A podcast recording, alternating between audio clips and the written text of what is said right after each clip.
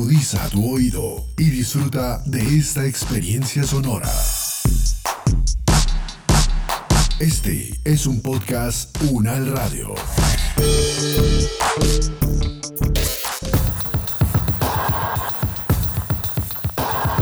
Universo Sonoro.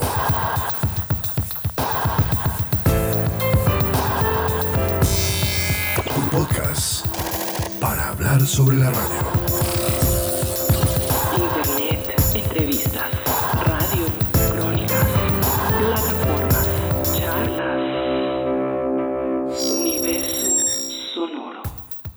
Saludamos a todas las personas que nos siguen y se conectan con este universo sonoro, un podcast para hablar sobre la radio.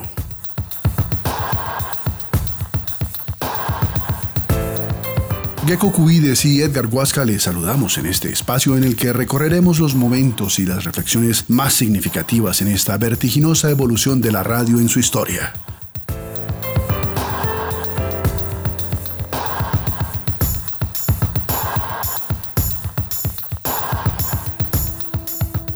Y para hacer la invitación como es debido, queremos dedicar los siguientes minutos a contarle y a antojar a nuestra audiencia para que se deje seducir por esta nueva propuesta sonora que ha desarrollado la Universidad Nacional de Colombia. Entonces, ¿qué le parece, Gecko, si comenzamos definiendo qué es esto de podcast, qué significa, de dónde viene la palabra y por qué la UN Radio ha decidido incursionar con todos los juguetes en esta apuesta comunicativa? Claro que sí, Edgar. Para empezar, viajemos en el tiempo, al momento en que la palabra podcast fue usada por primera vez en un artículo periodístico. El día en el que Barbie y Ken anunciaron su ruptura, luego de 43 años de relación, dándole una estocada a la idea de matrimonios perfectos y eternos como único camino a la felicidad, Aunque volvieron en el 2011. y la ciudad de San Francisco, California, aprobó el matrimonio igualitario, ese mismo día, 12 de febrero de 2004, el periodista Ben Hammersley acuñó en el diario inglés The Guardian el término podcast por primera vez. El término surgió de la unión de la palabra pod, encapsulado en inglés, y la palabra broadcasting, traducida como transmisión. Otras versiones sugieren que no fue de la palabra pod, sino iPod, el famoso reproductor de música de Apple. Recuerdo que Hammersley en su artículo titulado Revolución Audible se refería a programas de radio puestos en línea, exaltando esas ventajas de la Internet como una plataforma de distribución en la que se podía estrechar la relación entre quien emite y quien recibe un programa radial, y se podía acceder a los contenidos en cualquier momento. Esas ventajas quedaron resonando en el aire hasta que en agosto del mismo año el empresario Adam Curry adjuntó un archivo de audio a un RSS la gran ventaja de esta mezcla es que estos RSS permiten la difusión de contenido en línea sin necesidad de un navegador y que las personas puedan así suscribirse. Este fue de alguna manera el nacimiento del podcast.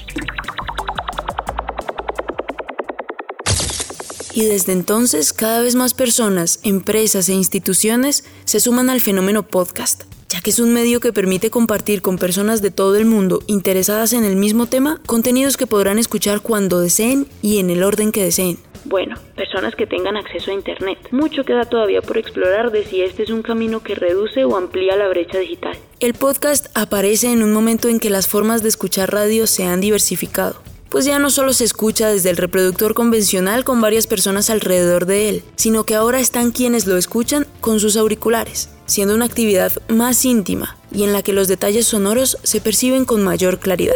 Fue gracias a esta posibilidad de ampliar nuestros horizontes sonoros a otros públicos y a otro tipo de programas por lo que en la UN Radio decidimos lanzarnos a esta aventura de crear Podcast Unal Radio, una plataforma en la que creamos contenidos con una gran riqueza sonora, que incluye efectos, paisaje sonoro y que están organizados a manera de series. Pero Edgar, ¿solo podemos llamar podcast a los contenidos sonoros que incluyen paisaje sonoro y efectos de sonido? No, el podcast tiene una gran variedad de formatos, que van desde el uso de la voz sin ningún otro sonido hasta las ficciones sonoras donde ya entran en juego, además de la voz, múltiples sonidos que complementan la narración. Como ven, el podcast es un tema que nos apasiona. Así que para animarles a explorar con nosotros el mundo de los podcasts, hemos invitado a algunos de los realizadores de podcast más escuchados actualmente en el país y a nuestros y nuestras realizadoras de contenidos podcast para que nos cuenten un poco más sobre sus experiencias. Empecemos por Oscar Tito López. Él es uno de los grandes estudiosos de la radio en nuestro país. Él fue precursor de esos llamados morning shows en Colombia. En su momento tuvo a cargo eh, todas las emisoras musicales de radios comerciales más importantes, Caracol y RCN. Fue gerente de las emisoras del grupo Prisa en Costa Rica y ayudó a crear y montar emisoras en Colombia, en Chile, Panamá, Costa Rica, Portugal. Bueno, ahora en uso de buen retiro, Tito López se dedica a pensar y a escribir sobre radio y desde luego a documentar y analizar este fenómeno del podcast en el mundo. Tito, bienvenido a la UN Radio y gracias por atendernos en este especial podcast.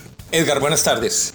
Tito, para empezar, cuéntenos qué papel ocupa el fenómeno podcast en la actual democratización de los medios comunicativos. Para responder esto tenemos que recordar cómo han funcionado los medios tradicionales. Algunas de sus ventajas, pues los medios tienen una amplia cobertura, han sido masivos, orientados hacia el gran público, donde hay mucha gente y lo que interesa allí es que mientras más gente me escuche, mejor para poder vender publicidad. Estamos ya hablando de la radio comercial. Digamos que el reconocimiento del público para quien realiza la radio es relativamente fácil. ¿Por qué? Porque no hay muchos medios en comparación con el resto de la población, es decir, poca gente tiene acceso a los medios, a entrar a trabajar a un medio. Y entonces, como somos pocos los que trabajamos en los medios, no ha sido tan difícil darnos a conocer y conseguir una marca que nos respalde y que nos haga importantes. Hay una gran facilidad de comercialización por la tradición, porque son medios masivos, entonces las agencias de publicidad, las grandes centrales de medios, incluso los mismos anunciantes están muy familiarizados con el tema de la publicidad en la radio o en los diferentes medios de comunicación y digamos que eso aún sigue siendo vigente y aún sigue siendo, digamos, relativamente fácil de comercializar. Obviamente hay mucha competencia. La tradición de la radio y de los medios también es importante, particularmente para los públicos más adultos que no logran adaptarse a las nuevas tecnologías. Y algo muy importante, y aquí estoy hablando de la democratización como tal de los medios comunicativos, es que al conocer quién es el dueño de un medio, sea un periódico, un canal de televisión, sea un, un emisor, un noticiero, uno sabe o uno presiente cuáles son las intenciones, entonces ya uno recibe la información de otra manera, ¿sí? Porque si sé que pertenece a un grupo económico poderoso eh, y sé que ese grupo económico tiene cierta tendencia política o si es gobernista o si no lo es, pues yo ya sé cómo voy a recibir esa información y cómo la voy a procesar. ¿Qué desventajas tenían eso o han tenido los medios tradicionales? Para la gente, para un comunicador es difícil de ingresar, eh, tiene que pasar por varios procesos, seguramente ha tenido que estudiar una carrera universitaria, hay corrupción, eso lo sabemos, recordemos el famoso término que se acuñó como la mermelada, entonces más allá de que le paguen o no le paguen a un periodista como tal, sí es posible que los medios o los propietarios de esos medios reciban algún tipo de favores por parte del gobierno de turno a cambio de que le lave su imagen, de que hable bien o por lo menos que no reciba unas críticas muy fuertes, lo que sea. Una desventaja fuerte es que los medios tradicionales habitualmente han sido en una sola vía, es decir, yo hablo y usted me escucha, yo escribo y usted me lee, yo salgo por televisión y usted me ve, pero no tiene forma o no tenía la forma de hablar conmigo, de, de criticarme o de, o de preguntar más allá. Por todo lo anterior, cuando uno realiza un podcast, pues primero que todo puede expresarse libremente, no hay cortapisas de ningún tipo, usted puede decir lo que quiera, pero además de eso cada podcaster es dueño de sus contenidos, entonces ya no depende de tantas cosas ni tiene que invertir tanto dinero porque además es fácil de producir y fácil de colgar.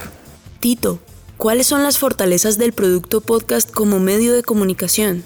Primero, yo me puedo expresar libremente, puedo decir lo que quiera, porque no estoy pendiente de que la emisora pertenece a determinado grupo y entonces me van a votar porque dije algo que iba en contra de sus intereses. Yo hablo lo que quiera. Ahí sí está la democratización como tal. En segundo lugar, los costos de producción y de transmisión son muy bajos. Con un simple computador, de hecho, con un simple teléfono que tenga un micrófono, yo puedo grabar un podcast y subirlo a sitios que son gratuitos. Hacer un podcast, si uno tiene cierto conocimiento, realmente no requiere de, mayores técnicas. Incluso, por ejemplo, hay un podcaster muy reconocido, un evangelizador del, podcast, que es Félix Riaño, que la mayoría de sus eh, programas los hace saliendo a la calle y hablando desde su celular. Algunas cosas interesantes, por ejemplo, cuando uno escucha radio, habitualmente llega en la mitad del programa o se perdió el principio, pero lo más chistoso es que además no escucha el final porque lo escuchó mientras iba para el trabajo o para el estudio, lo que sea, y solo oyó un pedazo. En el podcast uno lo puede ir desde el principio hasta el final. Además puede adelantar algo, puede retroceder para volver a oír algo que, que, le interesó. Y una ventaja grandísima, un podcast se puede volver a escuchar cuando uno quiera. Es decir, hay una permanencia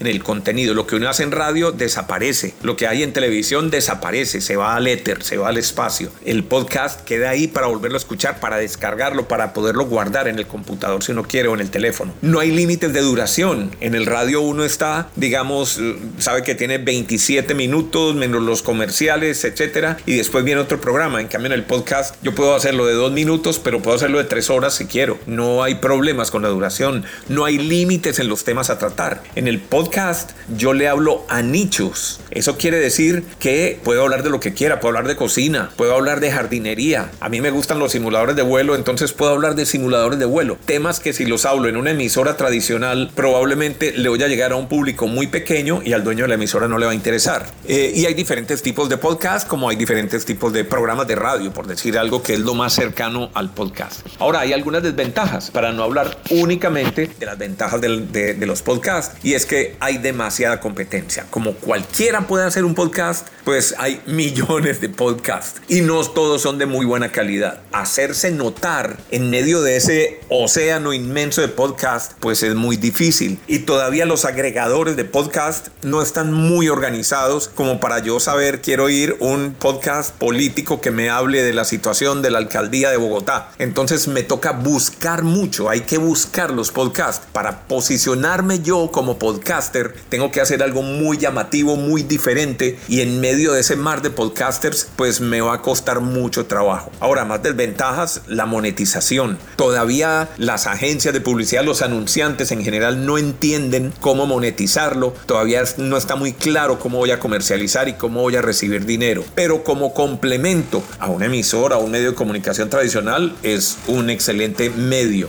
Y si lo que no busco es monetizar, sino simplemente expresar mi opinión, pues es perfecto. Pero si lo que quieres ganar dinero o vivir de esto, todavía falta mucho para lograrlo. Pero bueno, en general, sí es una democratización. La gente sí puede producir sus contenidos y, presentarlos a toda la gente, tal como lo hace un bloguero, digamos, o como lo que hace cada quien en su red social, que algunos lo hacen para compartir memes y hacer bobadas, pero otros lo hacen para expresar sus, sus opiniones. Cuéntanos, Tito, ¿qué debe tener en cuenta un realizador podcast para que su producto sea más atractivo? Hay muchas recomendaciones. Procure reflejar el día a día de la gente, cuente anécdotas, lo que está pasando, lo que le interesa a la gente, observe la vida, filtre lo que ve a través de su proceso creativo, muéstreselo a otras personas. Yo sé que se necesita valor para crear o para mostrarse uno mismo ante el público, para desnudarse de alguna manera, pero finalmente, pues eh, cuando uno lo hace es cuando consigue el éxito, cuando la gente entiende uno cómo es. Procure ser ese mejor amigo del que lo va a oír, porque esto hace que vuelva a escucharlo permanentemente y pueda crear un hábito de escucha. Si usted publica un podcast cada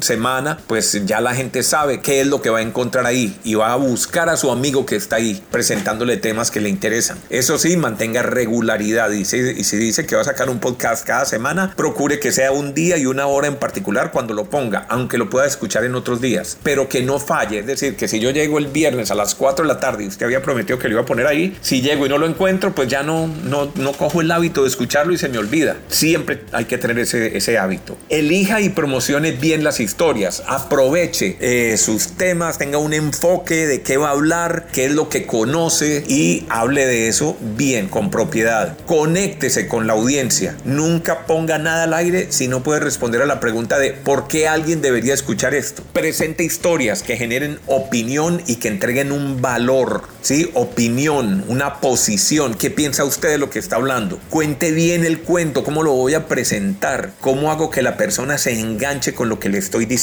Hágase algunas preguntas clave. Por ejemplo, antes de contar la historia, pregúntese, ¿esta historia afecta de alguna manera al oyente? ¿Puedo describir las cosas de una manera más visual, puedo lograr que la gente se preocupe por lo que estoy contando, voy a generar una reacción que tanto me importa a mí esta historia. Si a mí no me importa, al oyente tampoco le va a importar. ¿Por qué estoy contando esta historia? ¿Qué es lo que busco? Si se presenta un problema entre lo que estoy contando, ¿cuál sería la solución? Yo podría sugerirla, podría sugerirle al oyente. ¿Esto pasó realmente en la vida real? ¿Pudo haberse prevenido? ¿De qué otra forma podría haber contado esta historia? ¿Esta historia se la contaría usted a un amigo? Esto es clave. Incluiría inclusive esta grabación de esta historia en un demo que quiero presentar en una emisora porque salió así de bien. Entonces todos estos son temas para tener en cuenta. Pinta imágenes, igual que la radio, esto es de creatividad, es de pintar imágenes en la mente de los oyentes. Y hay algunas cosas, una recomendación final, mejore su lenguaje no natural, entienda cómo hablan las mujeres, si usted es hombre, cuáles son sus intereses, cómo hablarles, pero además de eso también aprenda a gesticular en el momento de grabar, como si estuviera hablando con una persona y procure sonreír, eso se nota al aire. Son muchos temas más que podría darle, pero me dijeron que tres minutos y creo que me extendí mucho. Gracias por la invitación. Bueno, pues muchas gracias Tito López por habernos atendido en este especial y ayudarnos a contarle a nuestros oyentes qué es y cómo se está moviendo esto del podcast en el mundo.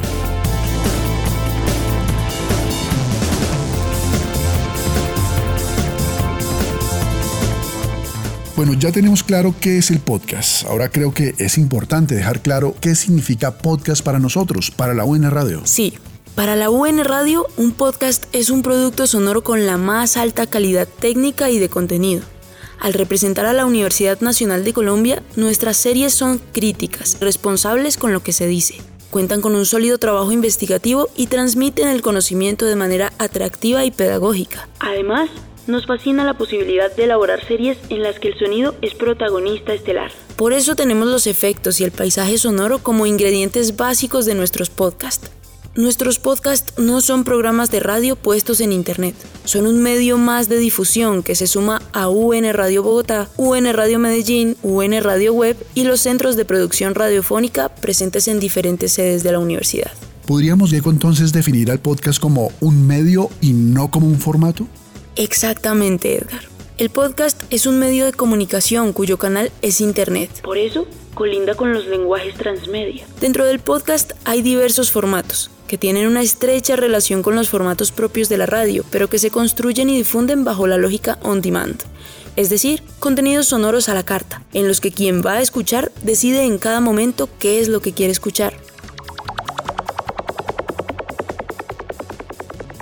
Y dejando ya en claro esta idea de que el podcast no es un formato sino un medio de distribución, vamos llegando al final de este especial. No sin antes invitarlos nuevamente a que nos visiten y que se dejen sorprender por lo que Podcast Unal Radio trae para ti. Ingresen a podcast.unradio.unal.edu.co o busquen nuestros podcasts en su plataforma favorita. Edgar Huasca y Gecko Cubides les decimos muchas gracias por acompañarnos y no duden en sumarse a esta revolución comunicativa llamada podcast.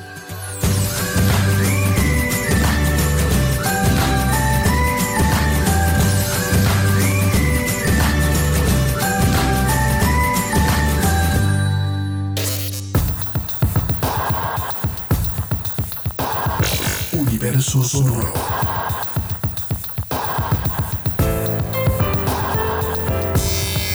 Un podcast para hablar sobre la radio.